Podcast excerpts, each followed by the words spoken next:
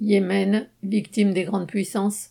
D'après l'UNICEF, plus de 10 200 enfants ont été tués ou blessés depuis le déclenchement du conflit au Yémen il y a près de sept ans. Au total, près de 380 000 personnes y auraient trouvé la mort, victimes des combats ou de la famine.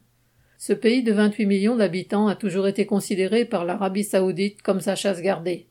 L'intervention de celle-ci à la tête d'une coalition militaire en mars 2015 visait à écraser une rébellion menée par des milices dites houtistes accusées d'être liées à l'Iran.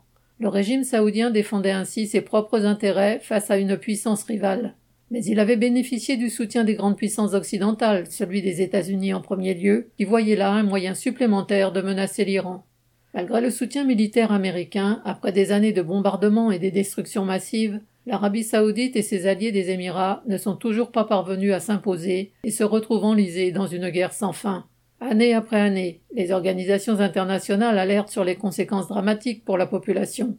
En octobre 2021, la situation était décrite par l'ONU comme la pire crise humanitaire que le monde ait connue depuis des décennies. Aucun des dirigeants des grandes puissances occidentales n'appelle pour autant à boycotter le pétrole saoudien ou à prendre la moindre sanction contre les responsables de ces massacres.